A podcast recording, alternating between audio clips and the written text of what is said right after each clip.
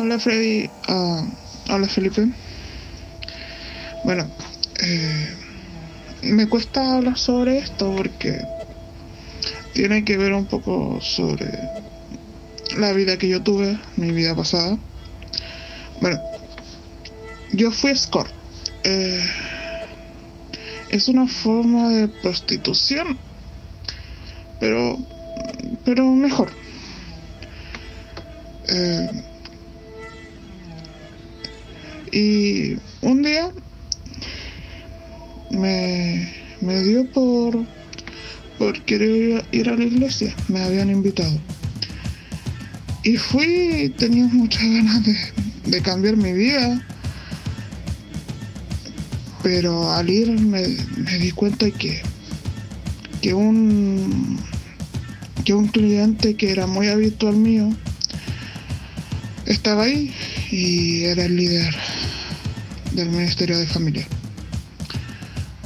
Para mí fue muy fuerte, ya que lo veía adelante de la iglesia, hablando sobre familia, de lo importante sobre ella. Y eh, me destruyó. Él me dijo que no contara nada, que no le dijera nada. No sé. ¿Qué me dicen?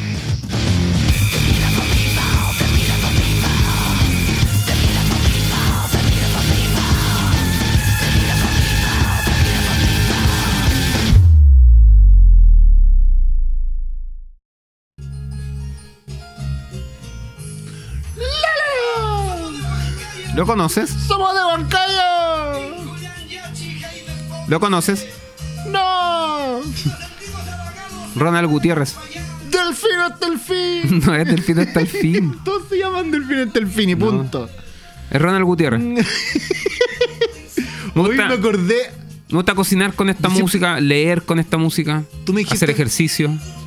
¿Y cómo hacía ejercicio con este? Aeróbica. ¿Tú no hacías ejercicio? Sí, con esta música. ¿cuándo has hecho ejercicio? Me levanto muy temprano, ¿Y ¿Qué coloco ejercicio así? Ronald Gutiérrez y hago ejercicio cardio. Me imagino con el pasito así haciendo cardio. Y con, y con la con la cosita de Tony Svel, con la larga así, Sí. bien apretadita.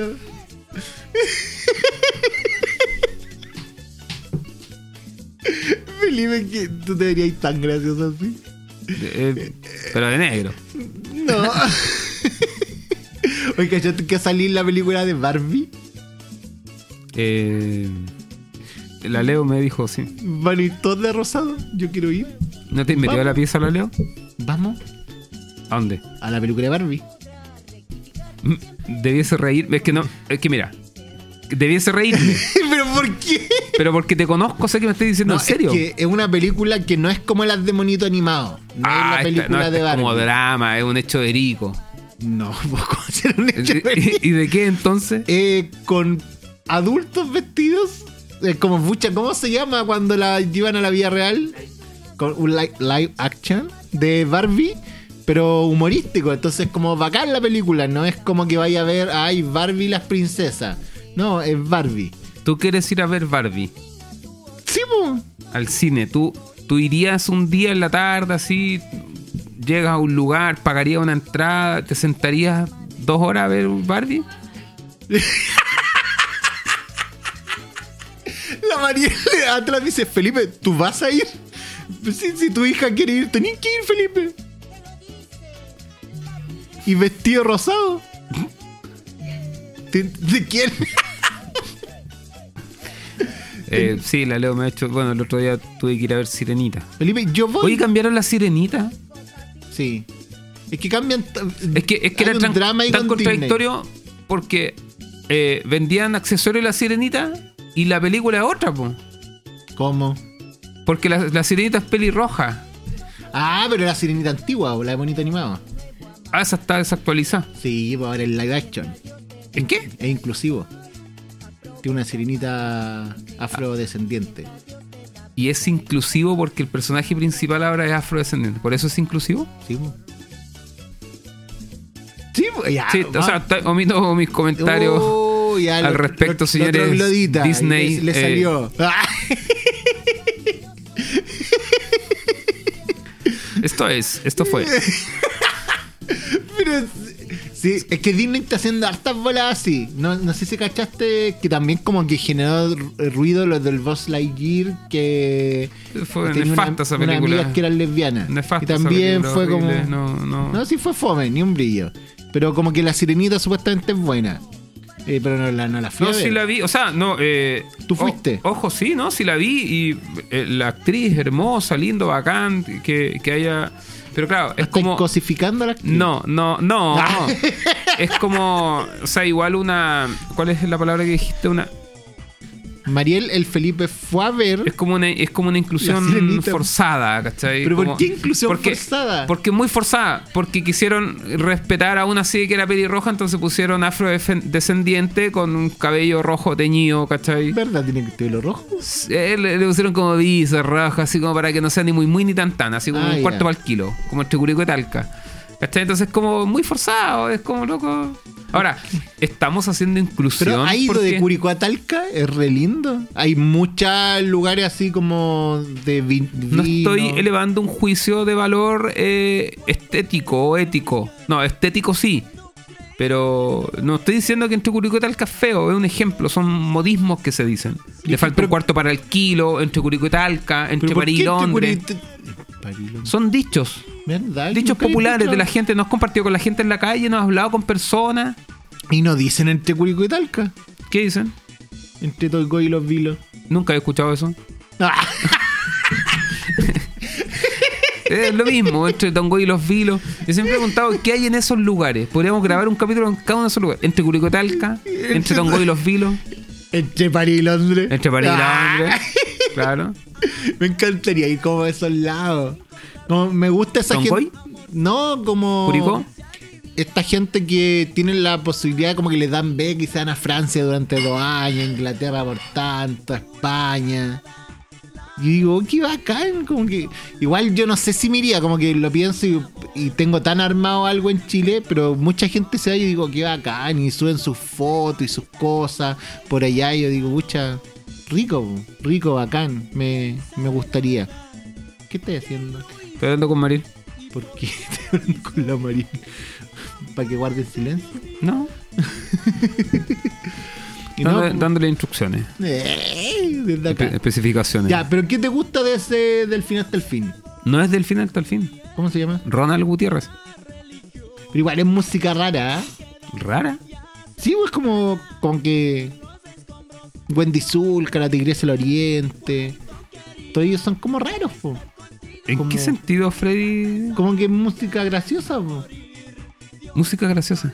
Sí, po. Para ti es chistosa nuestra descendencia latinoamericana. No, no, no, ¿Es, es Es chistoso? que, pero, pero, tú- es que sí, igual como que hay como para mí un... eh, ¿Será música así como folclórica? Es folclore. Sí, andino. No, de es la que- zona. No, es que, mira, yo entiendo a este loco que tú estás ahí poniendo ya. Eh, es como, pero del fin hasta el fin con su canción de las Torres Gemelas, me vais a decir que es como... Como Tony Bennett en Estados Unidos, como Frank Sinatra. Como Michael Bublé. No sé quién es Tony Bennett. Frank Sinatra. Me gusta... Bueno, no sé si es de Frank Sinatra a tu manera, a mi manera. My Way. My Way se llama. No, no sé. My Way. Mi güey. no güey. Frank Sinatra. ya. Pero a mi manera es de Frank Sinatra. Era la manera de él. Ya, pero la- eso. No sé si, no sé si será de él, pero. es bonita esa canción. Sí, sí, sí. sí. Sí, la conocí en una película de niño. Hay una película, ay, se me olvidó el nombre, donde lo... Ah, donde como muchos animales compiten en un, en, en un concierto. ¿Un reality? Ah. Sí. Y un ¿Cómo? ratón canta la canción de Frank Sinatra. Ah, esa es la de Sing. Sing. Ahí conocí. Y yo dije, oh, qué bacán la canción. Y, mi mamá- y yo, yo pensé que la habían creado como para el ratón. Pues y mi mamá me dijo, no, esa canción es re antigua. My Way. ¿Y en a español la tení?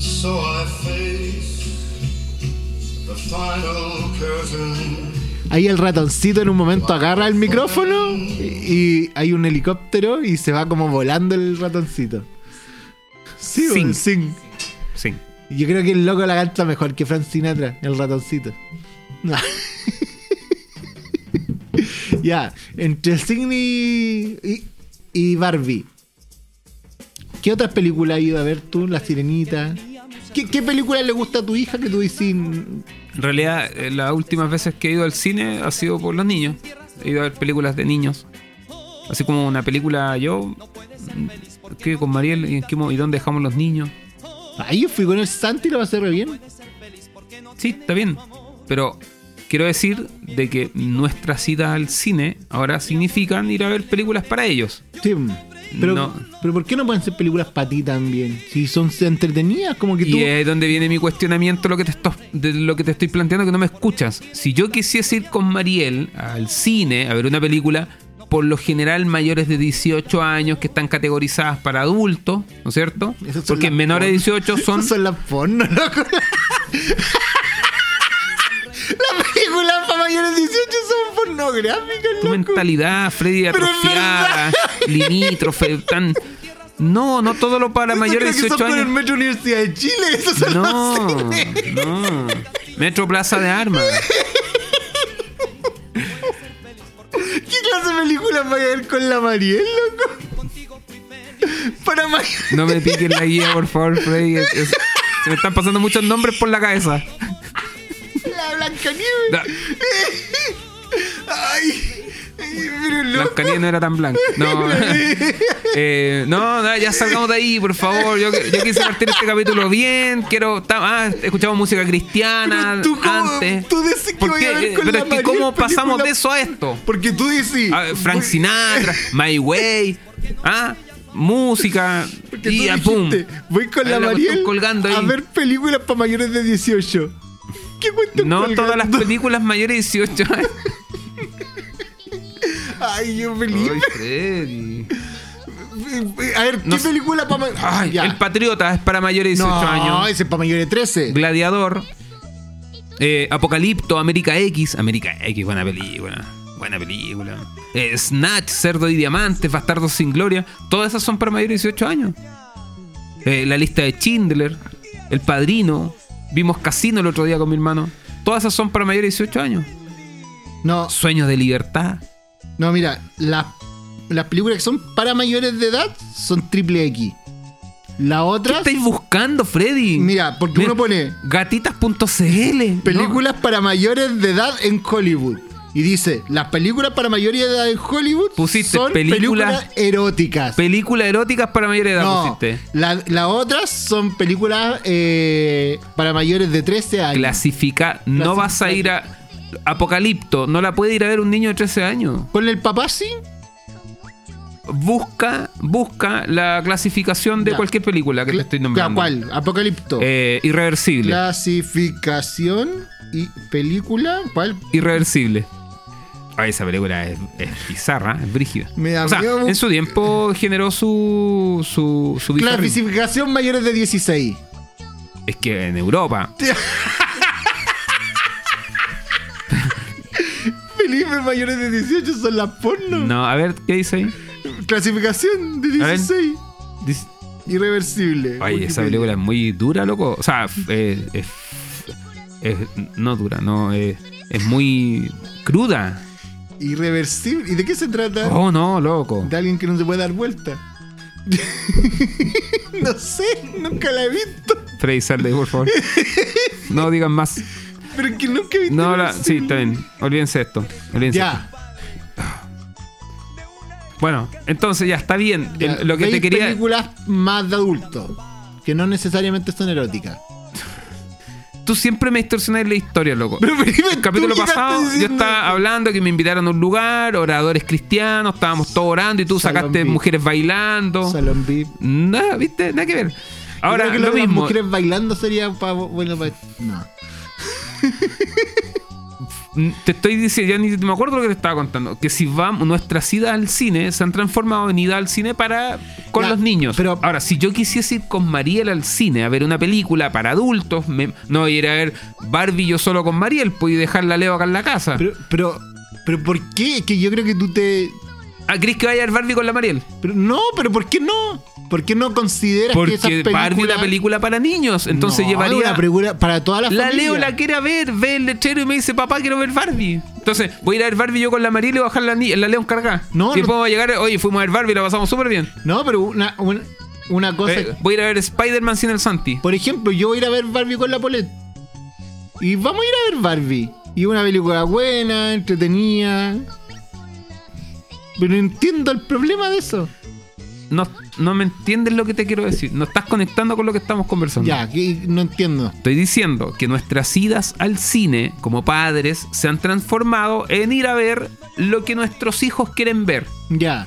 Spider-Man, Robocop, qué sé yo, el dinosaurio no sé cuánto. Ya, pero la pregunta aquí, ¿por qué no lleváis a la Mariela a ver una película? Pero si vamos como familia, de hecho fuimos a ver La Sirenita todos. Pero un, un día debería agarrar a la Mariel.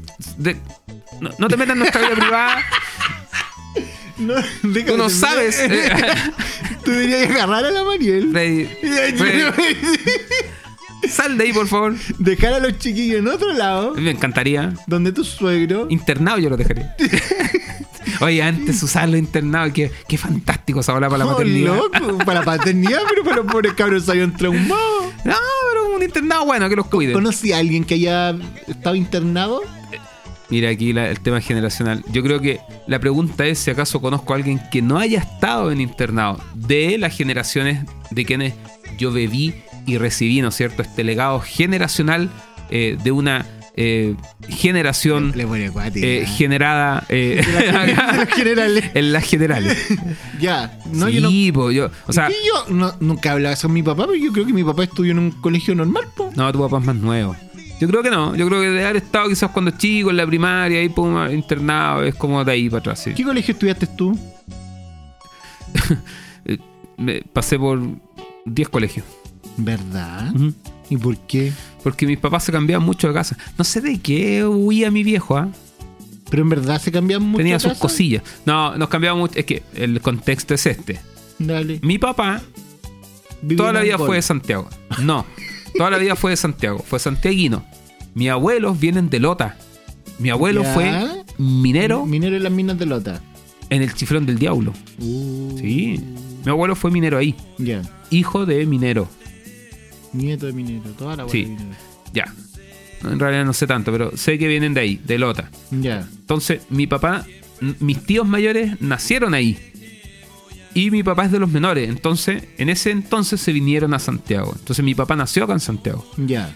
¿Ya? La mitad en San- entonces la mitad como que nació en Lota. No sé si lo en- habrán hecho en Lota, lo parieron acá, la verdad que no sé. Mi papá, como anécdota, quizás lo he contado, nace, lo, pa- lo parieron literalmente en Bethesda. Ah, sí, se me contado. Y tiene la misma de Bethesda. Mi papá es del 1950. Y Bethesda fue fundada en el 50. Sí. A mi papá lo parieron en Bethesda, un 14 de diciembre del 1950. Y dos semanas Sí, después, todavía está la estaba de la niño Jesús. Ah, En el pesebre. con el cordón umbilical ahí. Oh. Sí. Bueno, lo parieron ahí y la hermana Berta Horna, que fue una de las fundadoras, hizo de partera. ¿Y tú después te fuiste, Bethesda, desgraciado? Me echaron. Mi... No. Pensé que hay gente que piensa eso. Ups. Que a ti te, te echaron. Han no, me voy a meter ahí, pero bueno, han dicho tantas cosas. Oh. Han dicho que, que dividí la iglesia. Que dividiste que la dividí la iglesia. iglesia. De hecho, me acuerdo de una conversa con el pastor Iván, muy lindo, pastor Iván Tobar. Quizás estamos hablando de temas muy privados aquí, pero bueno, el podcast da para eso. Una vez el pastor me dijo, Felipe, eh, bueno, con todo su apoyo, su guía, qué sé yo. Y en, en una de esas conversaciones me dijo, Felipe, si ves a alguien de Bethesda, mira qué lindo, honro a mi pastor.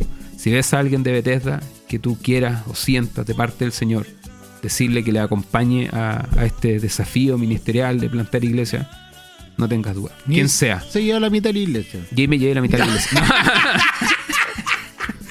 No, cuando el pastor me dijo eso, se me pasaron muchos rostros por la cabeza. Pero le dije, Hostia, tío. pastor, no le dije, no quiero cacha. No, no, le dije. No, le dije, no, pastor, muchas gracias. Fallarme, gente. Y me insiste, me dijo, Felipe, es que tengo una lista de. No, Que te tenés que llevar antes. es que me dijo, hay un problema. No, le dije, no, Pastor, no, la verdad que agradezco mucho su gesto, pero la verdad que no. Esto es un desafío que queremos abrazar eh, con Mariel y estamos dispuestos a, a eso. Sí, ahora sí el Señor llama a alguien, pero no, no fue así. Yo me acuerdo que el Tony fue como el único que. Pero el Tony como que no iba. Y como que iba, pero no, No, iba. pues el Tony venía llegando a España. Sí, bo. venía llegando a España. No decir Oh. cómo le decían, pero De veras. es que un garabato. No, no, pues si lo dijimos. el- Sí, pero para qué vamos a estar repitiendo garabato. Elevemos la conversación Sí. de la cuestión. Ya, ¿y qué películas te gustaría ir a ver con Mariel? ¿Qué, qué películas? Así que si, nombres de películas que estén saliendo ahora que tú decías, oh, esa me gustaría ir a ver.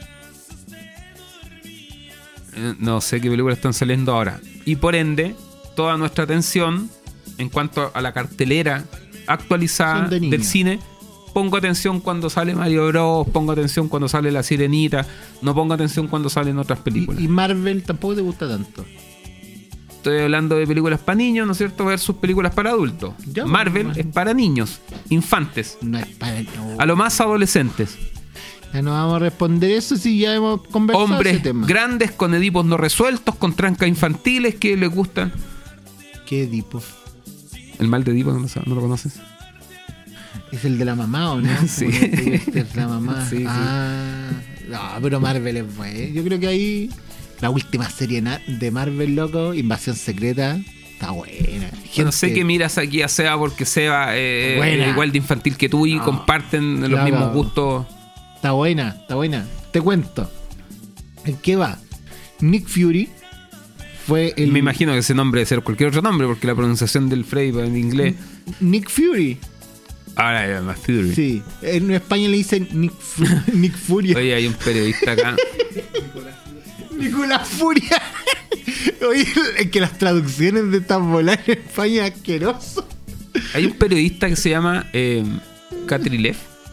El Cañulev. Cañulev. Ya, pero no es periodista. ¿Qué lo que es? Como del espectáculo. Era periodista. Oh, Andrés Cañulev. sí, Ya. cayó bajo. Él, no, él, la, la otra vez vi un meme que me dio mucha risa, porque él se llama, creo que se llama Andrés Cañulev, un apellido de descendencia mapuche, Cañulev. ya, Cañulev. Y creo que se cambió, distorsionó un poco el apellido, a la ñ por New, Cañulev. Cañulev. Y creo que ahora es Kenyulev. No, no, no, pero hubo como una, una mutación. Cañulev. Eh, hay como una secuencia ahí que está como. Hay muchos que se cambian el nombre, ¿no es cierto? Se van como Ahora actualizando. Ahora es Ken Yo Left. Left. Eh, bueno, es un tema. Pero bueno, lo, lo hemos hablado de, de los que se cagan. Tú, tú, si Iglesia Centro hubiera sido más tiro Hilson, tú hubieras hecho Philip Burks. Burks. Philip Burks. Philip Burks. Ah, ok. ¿Cómo? Phillips. Philip. Philip. Sí, Phelps. Es como que cae más chiquitito. Phelps. Es- Phelps. Claro. Ay, es como el nadador, Phelps. Sí, o sea, nos parecemos. Y si tú hubieras podido cambiarte el nombre, ¿qué nombre te hubieras puesto? No me gusta Felipe. No, si sé que no te gusta Felipe, pero. No sé, me he puesto así como Vinicio del Toro o algo así. ¿Me gusta ese nombre? Vinicio. Vinicio del Toro. Pero entero, Vinicio del Toro. Vinicio pero- del Toro todo, con apellido. Vinicio. Burgos. No, no. Vinicio Andrés. No, Vini- Vinicio. no. Oye, Vinicio. No, Vinicio del Toro. Ahí. Que del Toro igual es raro, Del. Toro. Y de la vaca es peor. Ahí de la vaca. Sí, porque Sí, son como nombres raros. No, del ese toro, puesto de la vaca. O como Maximus, Maxim, Decimus Meridius, esposo de una mujer asesinada. La otra vez un que se, lo hubiesen pregu- si se lo hubiesen preguntado en Starbucks el nombre del gladiador, te hubiese escrito todo el vaso. Mi nombre es Max. ¿Y usted cómo se llama? Maximus Decimus Meridius. Rey, no, como era gobernante leal del emperador, del único emperador. No, Bueno. no lo. Le hubiese faltado vaso para escribir, para escribir el nombre. Ya, pero Nick Fury ¿Quién es? es el. No sé si el creador, pero el que unió a los Vengadores. ¿Ya? ¿Está hablando de la mente creativa o está hablando ya del metido Del en el personaje. personaje? Estamos hablando de la serie. Ah, está hablando del, del- ya de la fantasía Sí. infantil. Ya, Nick Fury en los años 60, 70, ahí está, buena. En los años 60. Está mostrando mujeres desnudas, Es que- Sebastián. Sí. Ese es la- el- Eso- ese es un personaje. Sí, Samuel L. Jackson hace el. Samuel Lee Jackson. L. L. Ya. Sí. Samuel L. L. Jackson. ya, el, el punto es que Nick Fury en los años 70 se encuentran con Capitana Marvel. Ahí hay una película. Esto ya es ficción. Sí, se encuentra con Capitana Marvel y hay unos marcianitos que se llaman Skrull. Y ellos son cambiaformas. Pueden tomar tu forma y pueden tomar tu mente, tu forma y se convierten en ti. Y ellos se quedan como. Y eran como cinco, así poquito, y se quedan en, en la- en la Tierra, en el planeta, ayudando a Nick Fury a combatir a los malos. Pasan muchos años después, Nick Fury es uno de los Vengadores, se hace famoso gracias a estos marcianitos, todo. Y ahora, en el año 2000, ¿Se metió con los marcianitos? tu esposa era marcianita. Oye, pero es Y que qué enredo. Y Ya. Y se transforman en lo que sea. en lo que sea. El punto que ahora Nick Fury, Y su esposa muchos era- años después, se da cuenta que ya no hay cinco marcianitos. Me imagino. De- Se vinieron todos los Skrull. Haber crecido como los pajaritos del, Hay del un yogur. millón de Skrull metidos. Y hay Skrull en el gobierno, hay Skrull hasta, el- hasta en los oh, Vengadores. Ya. Y ahí empieza la pata. O sea, son como los pajaritos. ¿Por qué como los pajaritos? Los pajaritos del yogur. Mariel tiene pajaritos. No entiendo qué tiene que ver los pajaritos con Skrull. Son como los Skrull, pues, se multiplican. Ah, pero no, no, pues ellos vinieron más Skrull desde. No es que se multiplicaron así rápido, sino que vinieron Skrull desde afuera. Ah, no fue por apareamiento que fueron. No, Ah, sino que vinieron Skrull desde el espacio. Y ahora hay una banda. ¿Y cómo se reproducen? Hay un. Eso no sale en la serie. Y no te, no te haces esas preguntas tú cuando ves eso. No, es que en tus películas es importante eso. En las mías, que son para toda la familia, no es importante cómo se produce. Aparecen nomás. Sí, No- tienen no- hijos. Yo creo que igual como tú y como yo, po. Explica eso, por favor. ¿Cómo te reproducís tú? Teniendo relaciones sexuales, po. Sí. Y yo creo que estos Skrullcitos hacen lo mismo, po. Ya, pero eso no es relevante en la serie. No, pues ¿para qué va a ser relevante? Para saber Si se Para toda la familia, no es nadie de esas mayores para 18 como tú. Ah, ya, ya está. Y ahí está quedando la embarrada. Así estamos como en la mitad de la serie porque. Este es con spoiler. Ah, porque ya uno de los Vengadores, que es Máquina de Guerra, es Skrull. Este es spoiler brígido, así. Y. Oh, wow. No, va a quedar la patada. Oh, qué fantástico, lo voy a ver. ¿Pero cómo no te gustan esas cosas? Es que no sé, no, no existen por ciencia ficción. Ay, esta cosa que viste tú de irreversible es ciencia ficción, ¿o no? Es muy verídica. De hecho, esa. No sé de qué se trata. No, pero no la vean. Pero, no, mucha, no quería seguir viendo, o sea, hablando de esa. Pero de hecho, cuando yo vi Irreversible, yo dije, esto fue, te estaba hablando. ¿De qué año es esa película? Ponla. ¿Es de Netflix? ¿De Netflix? No sé dónde estará. ¿Esa? 2002, claro. De Esa. hecho, eh, actúa Mónica Bellucci, una actriz muy linda. Se la están violando. Freddy, por favor. La película Loco, es muy. ¡Ah! No, Espera, pero es el que no. póster de la película es una loca que se la están violando. Es una. Es una. Es, un- ah, es muy cruda la película. Y claro, yo en mi mente infantil dije, bueno, cuando vi esa película, yo dije, espera, loco. ¿cómo en tu mente infantil? Cualquiera que- la viste. Es que la vi cuando salió, estamos hablando del 2002. Y dije, esta película yo se la mostraría a todas las cabritas adolescentes eh, en los colegios. Así, pero claro, es que muestra una realidad. Qué tonto. Deja hablar, deja hablar del contexto. Deja hablar del contexto. Muestra una situación, de hecho, claro, gran parte de la, fue muy criticada, muy aclamada por otros, generó mucha controversia. Ya. Quizá hoy en día verla ahora no es tan fuerte, quizá eh, han, han salido cosas mucho más fuertes en el cine que lo que significó esa película en ese contexto. Te estoy hablando del Sí. 2002. Em, Cuáticas de esas cosas de ese tiempo. claro. En ese tiempo, el, ese fotógrafo que sacó a todos desnudos, Ay, ¿cómo se llama? Spencer El- Tunic. Spencer Tunic. O, o la, Oye, qué frío esa o mañana. la loco. casa de vidrio. La casa de vidrio. Sí. ¿Tú fuiste, te pelotaste? Yo era el que estaba dentro de la casa de vidrio. no, no, pues no, yo lo de Nick, ¿cómo se llama? ¿Vos qué Spencer? Tunic. Spencer Tunic. Eh, no, cuando era niño. Eh, quería decir, el, Me la- te apuesto que la Marina hubiera querido ir si hubiera sido más grande. conociéndola. No, tampoco porque es friolenta.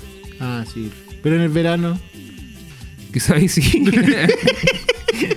Ya, volvamos a Estaba la corriendo potope por la alameda. Sí. Sí, me acuerdo lo que era como oh, desnudo. Lo mismo la casa de vidrio, el morbo que generaban las personas. Hoy en día esa bola es, es funable. O sea, eh, hubiese sido. Imagínate las marchas en Sí, es que contra. no sé si tan funable. Yo Ay, Freddy.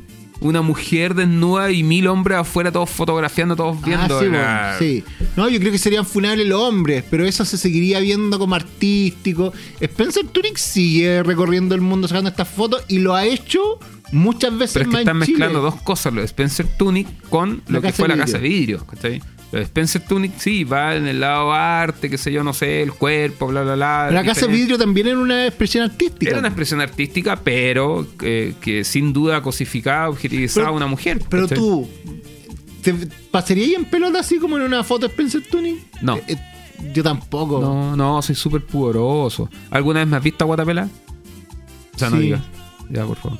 No, en el río, en la piscina. Pero sí, sí, ahora ya quizás no, pero no, no, no. No, pues así como el eh, que te pasé en la, No. de la ducha para la pieza y verte así, no, nunca. No, no. Uy, sí. ¿Y por qué me iba a ver así de la ducha a la pieza? Es raro eso. ¿no? No sé. O sea, Mariel te creo, pero tú.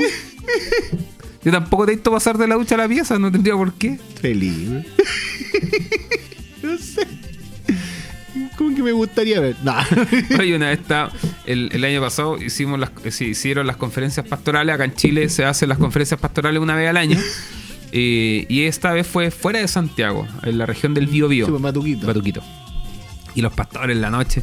eh, yo estaba en la pieza con el Paulito, el de Punta Arena, Paulito Galás, y se loco un plato, eh, un chiste. La cosa que los mayores, ¿cachai? No iban a buscar, no iban a buscar a la pieza para tontear, porque se paraban ¿No afuera. vino el Pablo po, a las conferencias ahora? No, no, dijo que no está ni con venir. Oh. No, no, si el loco fue papá hace poco. Sí, eso, cacho. Siempre la gente que es papá al tiro. se No, todo está en otra. Creo que está trabajando también. sí que Tiene no. esas cosas con hijos. Bueno, eh, al final te encariñáis con ellos. Eh, ¿De qué está? Ah, ya, pues estamos en las conferencias, entonces en la noche iban, se paraban afuera de la pieza nuestra y, y nos metían con ver, nos quedamos hasta las 4 de la mañana tonteando. Sus vinitos ahí, mujeres bailando. No, Salón VIP. salón VIP. Y nos quedamos ahí tonteando. Y les, gust- les gusta el deseo a los, a los pastores. viejos, claro. Y había un pastor que todas las noches, loco, se paseaba en calzoncillo. es como que no sé qué volar, es que quizás para tratar de entenderlo, nosotros tonteando ahí como cuatro o cinco pastores, todos muertos de la risa, y con mayores, po, y, y una estufa, me acuerdo el frío que hacía, loco, y nosotros así, pero pegados a la estufa. Y de hecho, la estufa que era para todo el salón, para el pasillo, la dejábamos ahí donde estábamos conversando nosotros.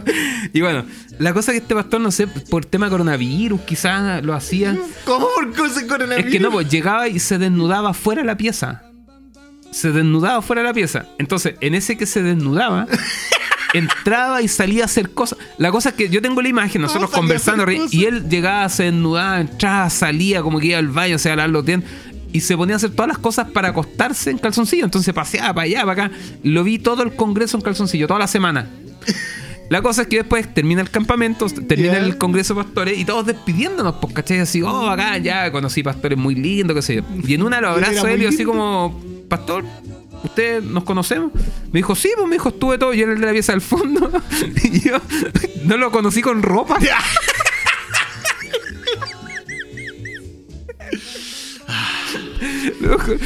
Usted el que se pasea el cal- Sí, pues me dijo, disculpe, con ropa no lo conozco. Suena raro, pero fuera de contexto. Pero pasó. Yo creo que esta historia es perfectamente la temática. No hables de entrar en esta historia. Yo creo que con esta historia de no reconocer con ropa es como. Oye, es que sabéis qué pasa. Espérate. Aquí está pasando algo fariseo. Porque partimos este podcast por allá por el 2021. ¿Sí? Tre- 31 de octubre del Da lo mismo, Freddy, el 2021. Partimos. La violencia. Juega con- en el nombre. Fuera. No. Todavía me acuerdo de esa bola. Oye, hay tanta gente que se asombra porque lo con- porque dije, "Ay, dijiste un gar-". pero yo no no entienden el contexto. Yo estaba contando una historia. Sí, po, es que, Y- qui- quizás lo Y tuve agarraron- que decir, obvio, tuve que no decir y, y estaba diciendo y dijo, ¡fuera! No se entiende lo que quiero decir. Tengo que decir, ¡fuera, concha!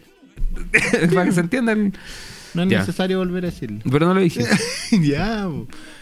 ¿Qué estamos hablando? de la historia del día de hoy. Y tú dijiste, hay mucha gente cuando partimos el 2021 y algo iba a decir. Algo iba a decir, po. Ya. ¿No? Yo creo que muchos creen que ya son cuáticas la historia. Ah, ya me acordé. Ah, perdón. Dale, dale. Me acordé. Que, ¿qué pasa? Entonces partieron haciendo. Igual, con, con la primera historia. En realidad, la primera historia que el brujo nos dio como la idea de hacer esto. Porque era una historia que conocía, fue medianamente cercana. Y claro. Terrible tóxica. Claro, terrible tóxica. Entonces ahí partimos y nos comienzan a llegar historias, pero no empiezan a llegar historias, yo creo que tímidamente. Pero ahora se están, están como, realmente están saliendo cositas aquí. Y, y a mí, no sé si te pasa. nos a llegan ti. historias que la Luca, que la cuestión, que me dijo feo, pero ahora ya. Mira, cuando trajimos esta historia, fue acuático, porque estábamos un grupo en la mesa y dijimos, ya, podíamos hablar de esto. Y yo, ¿qué dije? Yo salté al tiro y dije, ¿sabes qué? Que me parece que esa historia es como falsa. Como, ya, como tanto, así No, como. loco. Y no, y salta uno, no, si yo tengo Yo- algo parecido. De hecho, no, estoy hablando de esta historia. No, no es esa, es otra. Sí, loco, co- como, algo que yo pensaba tan lejano, en iglesias como la de ustedes tan normal. no, pero, perdón. No, eh, en, es tan cuático como pasa sea, tanto. Esta historia podríamos haberla hecho con el. Desde el pastor, el diácono, el líder de alabanza, el, hermanito. Los guardias de seguridad nos los guardias nos salieron, pero así. del, ¡Pum! del obispo Durán. Y sé que. Ya, pero de mucho. El Durán fue el que le ponía el gorro al amante. Pensemos. Le ponía el gorro al amante. po. Sí. Pero no llegó una historia parecida a esta. Y ese fue el conflicto que hubo. Sí, po. no el de la plata da lo mismo. Tenía a su esposa que la engañaba. Sí. No, no le engañaba, ya está. Tenía un amante. po. Es que y había- el, lo- el conflicto fue que le puso el gorro al amante. Sí. Ese era el problema. como mucho. Claro, o sea, ya una sí, pero tres era como. Mucho pecado. Sí. Que, que Salomón, po. Ah. Eso fue lo que yo supe. No sé Ya. si estaré, si hay alguien aquí que sea eh, devoto de este caballero, no sé, me puede corregir, pero eso, eso es lo que tengo en hoy. También yo pensaba que era muy cuática. Y yo dije, ya, ya. Eh, pero es más normal de lo que pensábamos. A mí, Conozco- igual, me sorprenden dos cosas. Y lo dije. Me sorprende.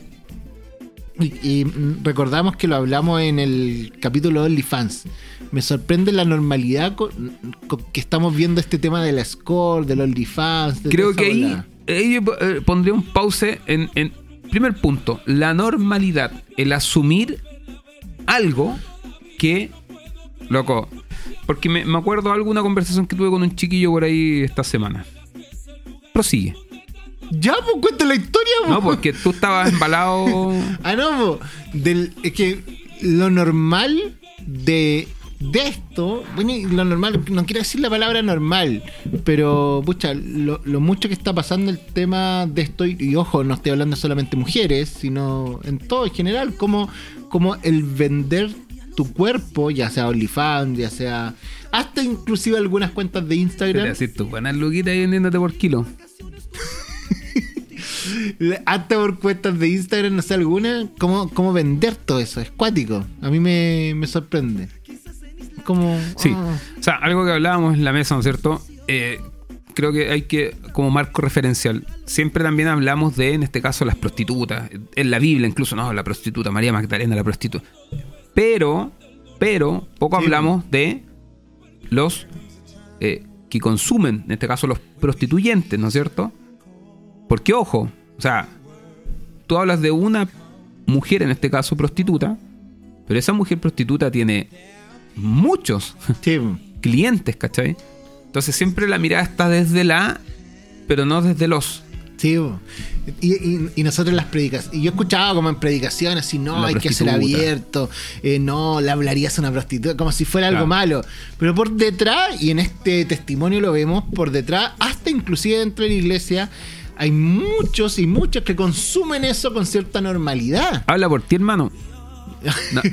No, pero consumen eso con cierta normalidad y, y sí me preocupa aún más que la normalidad de... O sea, aquí hay muchas cosas. Recuerdo un muy querido amigo, pastor, eh, oficinista, y aquí a los que son oficinistas, los que, los que trabajan en el mundo, que eso ya se ha perdido un poco. Es que antiguamente los trabajos estaban muy. eh, eran eh, oficios, ¿cachai? Entonces tú eres eh, mecánico, tú eres este, tú eres ofici oficinista. Dícese de todo aquel que trabajaba en una oficina, Ya. de cualquier índole. Que hoy en día no, está todo subdividido, como todo se va subdividiendo, todo se le pone nombre, al final son las mismas cosas, pero le van cambiando, o se la bla, bla. Listo. Entonces, el oficinista, dentro del mundo del oficinista, eh, él me decía, loco, tengo mis compañeros de trabajo, tú quizás lo he contado en algún capítulo, si lo conté, sáltese 10 minutos. eh, pero escuche primero lo que voy a decir para que diga esto ya lo contó. No, no se salten todavía y seguir al final. Esto no se salten todavía porque tienen que ver de qué voy a hablar. Entonces, si usted detecta que yo ya contesto, se salta ahí un par de minutitos. O si quiere escucharlo, no lo escucha. ¿Quedó claro? A todos quienes se están sumando. Ah. Ah.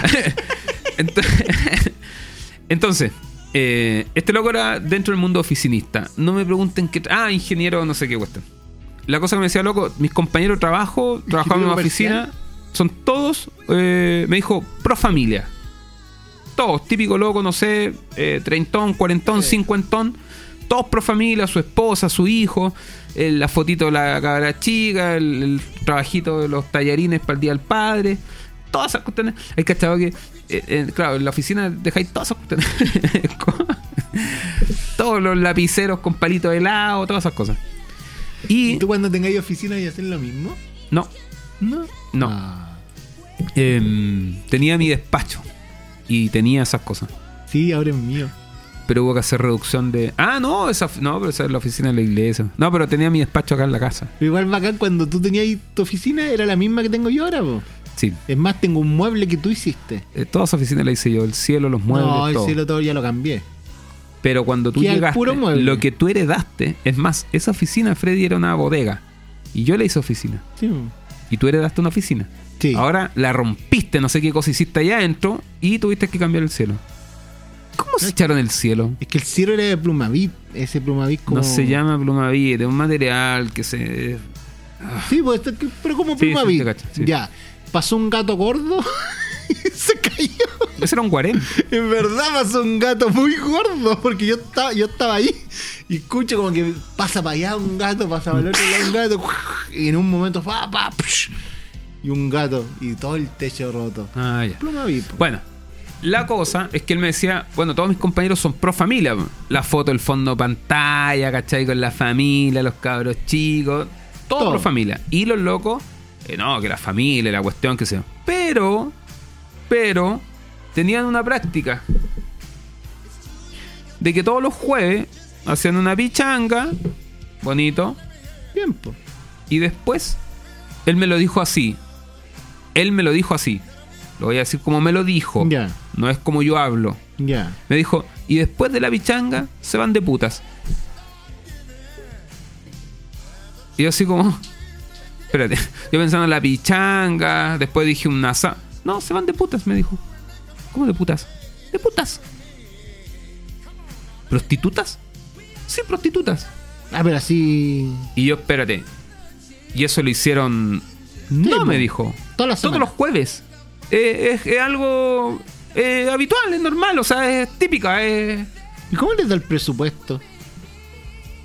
han subido los precios. la ¿El único que inflación. eso? No, ya, pero. Sí. ¡Ay, sí. loco! Imagínate 38.740 por, Ah. por jueves. 740, sí, Em, No, no tengo ni. Oh, loco. Más lo que cuánto de salir de la cancha, no sé. no tengo idea. Em, y claro, y el loco me dijo así como, no, Felipe, eh, Así es de triste nuestra vida, no sabemos ni siquiera cuánto sale una cancha de fútbol. ¿cuánto sale una cancha? ya yo entiendo que no sepa cuánto sale una prostituta, pero un- una cancha de fútbol porque estamos muy mal.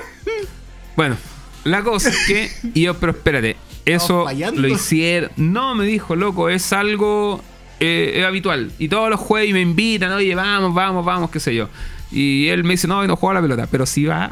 No, no, el loco no, no. Y claro, y tú decís, cáchate que brigio, porque los locos, todos pro familia, mi esposa, familia, la fidelidad, la fidelidad, el respeto, ¿cachai? Pero todos los jueves se van Sí.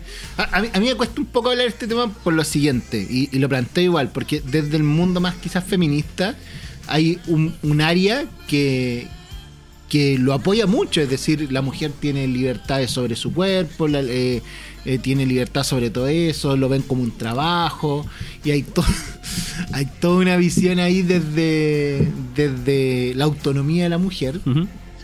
Y hay otro mundo que quizás no necesariamente chocan, pero que también eh, pone la otra imagen, donde la cosificación de la mujer, el abuso que se vive por detrás, eh, el llegar a ese punto. Y yo creo que es complejo también tocarlo desde ahí, porque finalmente yo creo que hay una gran rama que lo puede ver no como, no quizás con los ojos que nosotros lo vemos como éticamente reprochable, sino como un trabajo. O sea, yo no lo veo éticamente reprochable. Yo, la verdad es que yo sí, y quizás tengo que O sea, sacarme solamente. ¿Qué veo? O sea, no, no no, veo no sé. la. eh, espera, es que aquí ya quizás no estamos. Se están mezclando historias. Creo que tú lo estás abordando.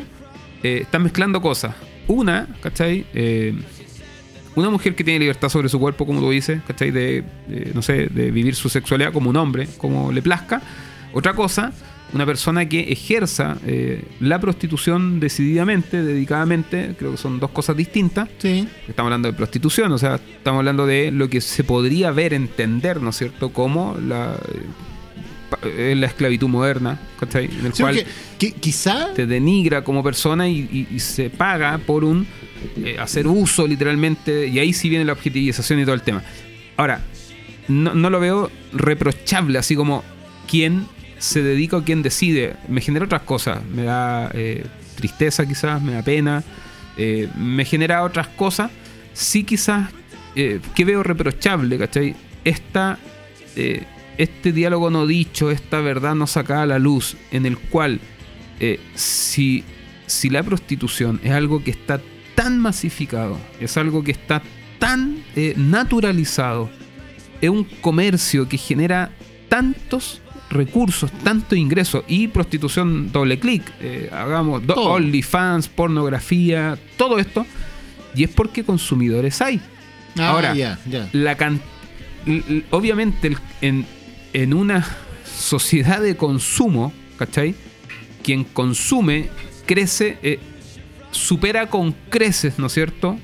¿A quién produce? A quien produce. Eso yo para mí, o sea, eso yo lo veo reprochable. ¿Por qué? Porque dentro de esos consumidores, dentro de esa masa, hay personas que viven su doble vida, su doble discurso. Mm. Por una parte, el ejemplo que te doy, no, la fidelidad a mi esposa, a los hijos, hombre intachable de trabajo, pero viven una vida, ¿cachai? Y que hacen uso y consumo, en este caso, de, de realidades como las que estamos hablando. ¿Me explico? Sí. No, yo creo que es como se llama este podcast, po, como esa... esa. Sí, po. por fuera, Por fuera- se ven, se muestran, pero por bonito, dentro por dentro son otra cosa, totalmente diferente. Yo creo que ese doble discurso... la iglesia no está exento de eso. No, y no... Y lo vemos en esta historia. Sí, y lo vemos en esta historia y lo vemos en muchas. Es decir, yo creo que es una compli es como. Creo que el mayor tal- talón de Aquiles de la iglesia y no sé cómo resolverlo en sí. Es como esa. Porque por un. Por Esa otro lado, dualidad que sí, se vive entre lo espiritual y lo, Sí, ¿sabéis por qué? y lo Porque secular. finalmente cuando se da la otra cosa, también hay un sentimiento de religiosidad, po. Cuando se da que las personas quieren mostrarse eh, o quieren ser así como una santidad tan, tan superior, también terminan llevándolo más en el área religioso que en el área espiritual, po. No sé si me entendí. No. Ya, por un lado vemos a personas que viven de una forma y, y muestran otra, pero también la gente, eh, cuando nosotros intentamos eh, vivir solamente eh, como full, full éticamente correcto, también hay una ética demasiado elevada para el resto del mundo y por ende nos vemos solamente como religiosos. Ya. Entonces, O sea, es como que proyectamos una espiritualidad un tanto estoica. sí. Entonces yo creo que cómo vivir ese punto medio, yo creo que es la gran complicación. po. Yo creo que sea un tema, y por darle el punto de conexión teológico eh, a esta conversación, eh, quizás aquí estamos eh, hablando de manera periférica, esto que tiene que ver con eh, lo que Pablo hablaba, ¿no es cierto? Este contraste entre la fe por obras, Mm. ¿cachai? Y eh, lo que tiene que ver con los frutos del Espíritu, ¿no es cierto? O- En el cual se entiende, eh, donde dice esto que la fe sin obras es muerta, qué sé yo, entre la ley eh, y los frutos, ¿cachai? Y ahí hay algo súper interesante, que lo sabemos, yo sé que aquí todos los teólogos también pueden apagar la cuestión y adelantarse o me van a criticar, no sé, pero tiene que ver con esto. La imagen del fruto creo que es algo que es muy enriquecedor, porque en realidad no se trata de... eh, Lutero decía algo así como nosotros no somos buenas, voy a parafrasear, Dale. no somos buenas personas porque hemos abrazado la fe, Porque hemos ¿Cachai? abrazado la fe, somos buenas personas. porque somos, porque hemos abrazado la fe somos buenas personas, Sí. ¿cachai? Eh, es como podemos hacer el paralelo, ¿no es cierto? Nosotros eh, no amamos a las personas porque sean buenas personas, son buenas personas porque las amamos. Tú no eres cristiano porque has abrazado una ideología, una estructura o te has sumado a alguna doctrina. Tú eres cristiano porque das el fruto de Cristo en tu vida. Los frutos del Espíritu Santo son consecuencia de lo que eres. Tú no vives tu vida conforme a la escritura, conforme a la ley, porque abrazas la ideología de la ley, sino que tu vida se condiciona a base de los frutos conforme al deseo y voluntad de Dios. Yo, yo entiendo ese punto. Ujú. Pero quiero ir a otro, como lo que está detrás de No lo, eso. que, no lo que yo estoy hablando. No, es que no es eh, dentro de lo mismo, porque finalmente todo igual eh, vivimos esta doble, todos somos sepulcros blanqueados de una u otra forma. ¿Sí? Entonces, yo creo que el gran punto es que cómo, cómo transparentamos eso sin, sin que se caiga lo demás. Es que yo creo que este no es un tema, no es un problema que atañe solamente a los cristianos. No, pues en Es general. un problema, esto, o sea, esto un- es- no diría un problema, esto tiene que ver con la condición humana. Existe un proverbio eh, oriental, que, que lo he dicho en otras ocasiones, dice, todo ser humano tiene tres máscaras. Una es la, que, es la máscara que tú muestras socialmente, como tú te muestras. eh, todo Afuera. lo que tú quieres mostrar. ¿Cachai? La segunda máscara tiene que ver con la que conocen los tuyos, quienes te Mm. conocen. Tu círculo más cerrado, tu familia. Pero existe una tercera, que esa no conoce nadie. Sí, eso Y todos la tenemos. Yo, el super yo. El ello, el etos, el patos, claro. No, pero yo creo lo que me complica de esto. Tampoco estás de acuerdo con lo que dije. No, estoy súper de acuerdo, pero lo que me complica finalmente es que ya. Vemos obviamente dentro de este testimonio una gran problemática. Esa problemática es que hay personas que critican algo, o, o en realidad no critican, pero hacen ver, hacen ver eh, una imagen de familiar y en realidad hacen otra cosa totalmente diferente. Es una gran problemática, pero una gran problemática que todos la hacemos. Es decir, todos en En cierta, cierta área, medida, sí. en cierta medida lo hacemos. y para recuperar eso, finalmente tenemos que tratar de ir por sobre eso y, y superar nuestras mismas problemáticas, superar nuestros mismos dolores Sí. y bajar la discriminación al otro. Estamos llegando a un punto muy lindo. Lo que tú estás diciendo, yo como lo entiendo. Yo creo que lo peligroso de esto, porque, ojo, llego a la iglesia, veo que uno de mis clientes es quien está a cargo de, del... En las De pulseras. los matrimonios. es quien está a cargo de los matrimonios de la iglesia, o, pum, hashtag, eh, soy un escort, eh, privada, no sé, profesional, no sé cómo se le llamará. Llego a una iglesia, o sea, alguien me invita, conozco a Cristo, llego, y el pastor era mi cliente, el diácono era mi cliente, el líder era mi cliente, o el hermano tanto era mi cliente. Loco, o sea, eso lo escuchamos en una mesa aquí entre cuatro personas, salieron toda esta historia. Ahora, tú dices, ¿qué hace que un pastor, que un líder, que un diácono, no sé, viva esta dualidad? Yo creo que lo peligroso está en la base fundante que te hace vivir tu vida de esa manera. Y es donde muchas veces nosotros nos justificamos racional o teológicamente. Sí. Y ahí donde ves que esta, este dualismo, ¿no es cierto?, que tenemos muy bien detectado donde aparece, ¿no es cierto?, este dualismo platónico, de esta cosmovisión griega, la separación entre lo espiritual y lo carnal, ¿cachai? Sigue estando presente en estas cosas. Yo creo que personas como esta, no creo que sea un pastor despiadado, no creo que sea un líder despiadado. Yo creo que dentro de su verdad, ¿cachai? Y de su normalidad, ¿cachai? Ha encontrado base y fundamento quizás racional, teológico a esta doble vida. Mm. Y creo que esta cosmovisión, que no es bíblica, te da piso, te la bala. Sí. ¿Cachai? Una cosa es tu vida eh, privada o de lunes a viernes, y otra cosa es tu vida espiritual.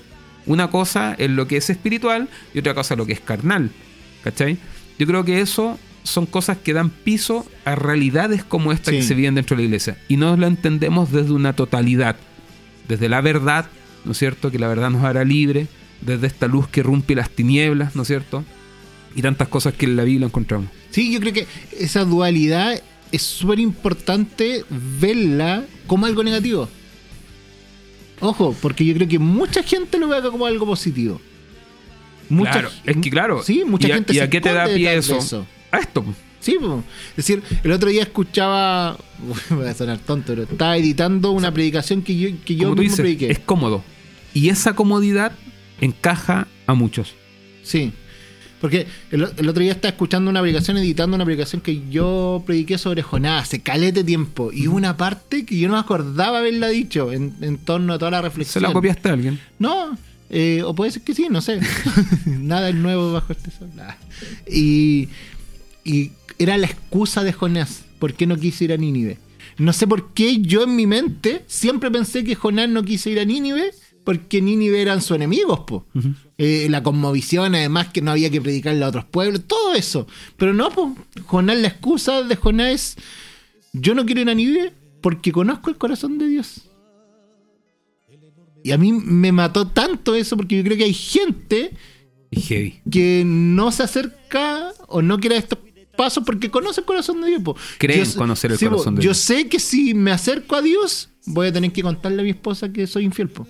Yo sé que si me acerco a Dios y soy real, Ah. voy a tener que sacar a la luz estos problemas. po. Entonces, viven una vida cómoda, sin acercarse lo profundo a Dios, porque saben, conocen a Dios, pues, y todos lo conocemos y todos cachamos que si nos acercamos a Dios en serio, van a haber momentos difíciles. Como decíamos el capítulo de, eh, el anterior, vamos a tener que decir la verdad, vamos a tener que vivir procesos, vamos a tener que vivir situaciones, y porque conocemos el corazón de Dios, hay gente que dice, ¿sabes qué? Prefiero no dar ese paso. Y yo creo que hay algunos que viven esa dualidad cómodamente. po. Porque conocen a Dios, po. Entonces mejor vivir bajo el aspecto religioso, donde también se nos vendió que si servíamos en un puesto, si hacíamos cosas bonitas, estábamos bacán. Imagínate, son líderes de un ministerio de matrimonio, locos bacanes, tú decís, estos locos van al cielo directo, no sé, o invierten tiempo, van a estar bien, po. Y se nos vendió eso. Sí. Entonces, preferimos vivir esa, esa doble vida sin que nos duela, porque duele dejar esa doble vida. Sí. Afecta, hay que decir verdad, hay que sacar incomodidades. O sea, ahí ves una fusión. Yo creo que es una, es una guerra de cosmovisiones.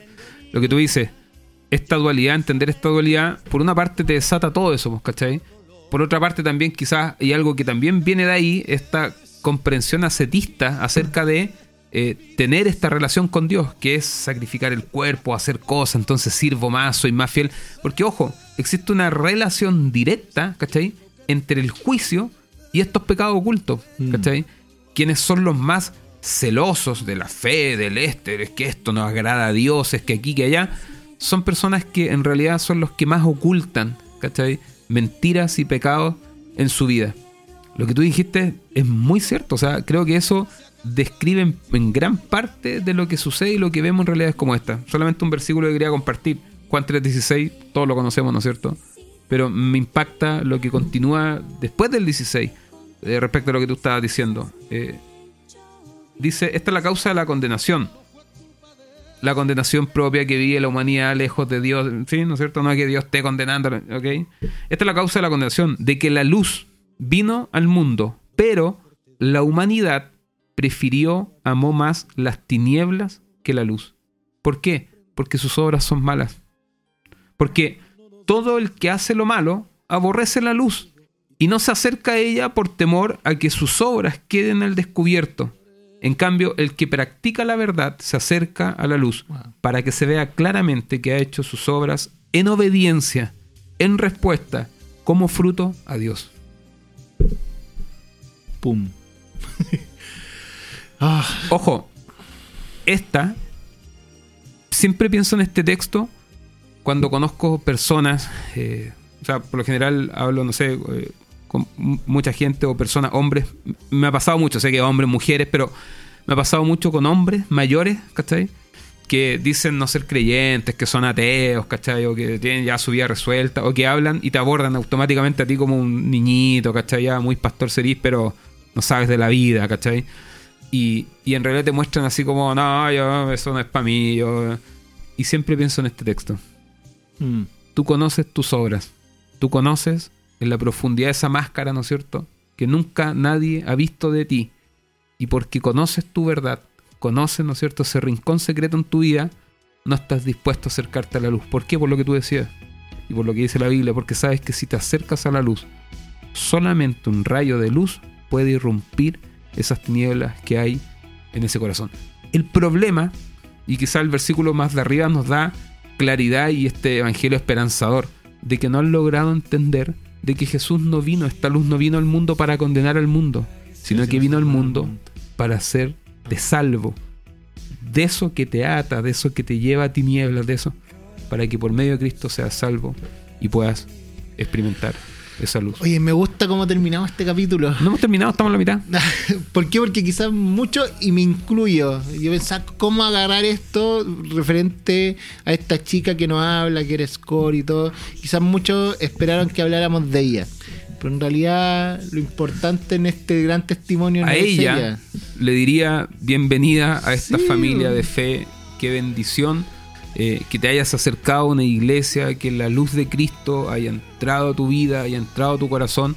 Qué alegría que estés respondiendo a eso y estés buscando comunidad de fe. Y como ya te has dado cuenta, eh, una iglesia eh, no es nada más que un lugar lleno de personas necesitadas de Cristo. Sí. Jesús dijo, no vino, no vengo a sanos, no vengo a justos, sino a pecadores y enfermos. Sí, que ese hombre que, que es líder de, de matrimonio en esa iglesia, pucha, que Dios, O ese pastor, a ese sí, líder. que Dios lo guíe, que Dios logre escudriñar ahí en su corazón y, y remover eh, esa necesidad de algo donde lo busca el lugar equivocado. Mm. Y pueda de una u otra forma eh, encontrarse con ese Dios que restaura todas las cosas. No tengas miedo de acercarte a Él. No tengas miedo de mirarlo a él. Sí. Wow. Eh, espérate. Quiero ya. dejar pinchada una idea. Así. Y es de que el otro día predicaba en Temuco y, y compartía algo que, que quiero desarrollar. Ya, Y es de no que- ahora ya es el tarde. Eh, de hecho, bueno, hay muchos escritores, filósofos, personas que, que han hablado de esto, o incluso padres de, de- del ah, se la corta ya. eh, de que hablan de esta... Es que me, me tiene muy pinchado hace tiempo el tema del deseo, lo que la Biblia habla acerca del deseo, ¿cachai? Cuando en el Génesis, en la caída, habla acerca del deseo. Algunos filósofos dicen que el deseo es lo que mueve el mundo, en fin. Eh, o esto que llevó al hombre a adquirir sabiduría. Bueno, eh, hay un tema muy profundo ahí. Y hay quienes dicen de que en realidad toda acción humana, ¿cachai? Estoy parafraseando, estoy ordenando la idea, toda acción humana eh, tiene una sola causa. Y es una búsqueda insaciable, incansable de Dios. Esto lo uno con muchas cosas, con muchas cosas que vengo hablando, de que todo ser humano es creado para adorar. Tú no puedes Sí. no adorar.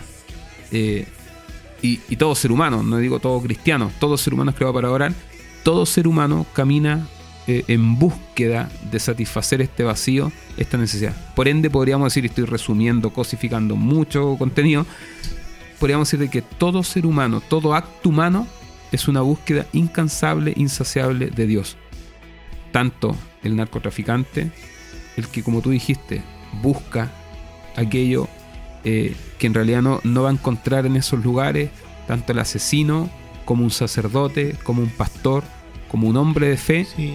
buscan a Dios. Y- el tema es dónde lo buscas. Sí, y, cre- y creo que también quizás hasta alejarlo de esa imagen de Dios que tenemos hasta desde la Biblia. Yo creo que mucha gente busca a Dios pero esa búsqueda de Dios tienen una imagen de Dios que no lo hacen reír a la misma. Entonces terminan siendo ellos el Dios, terminan siendo otras cosas los dioses que, Ahí que adoran porque no logran conocer al Dios real. Idolatría y tantas cosas. Wow. vos, chiquillos, fariseos, fariseas, tremendo capítulo el día de hoy, fuerte testimonio y esto fue, esto es, y esto seguirá siendo Sepulcros blanqueados.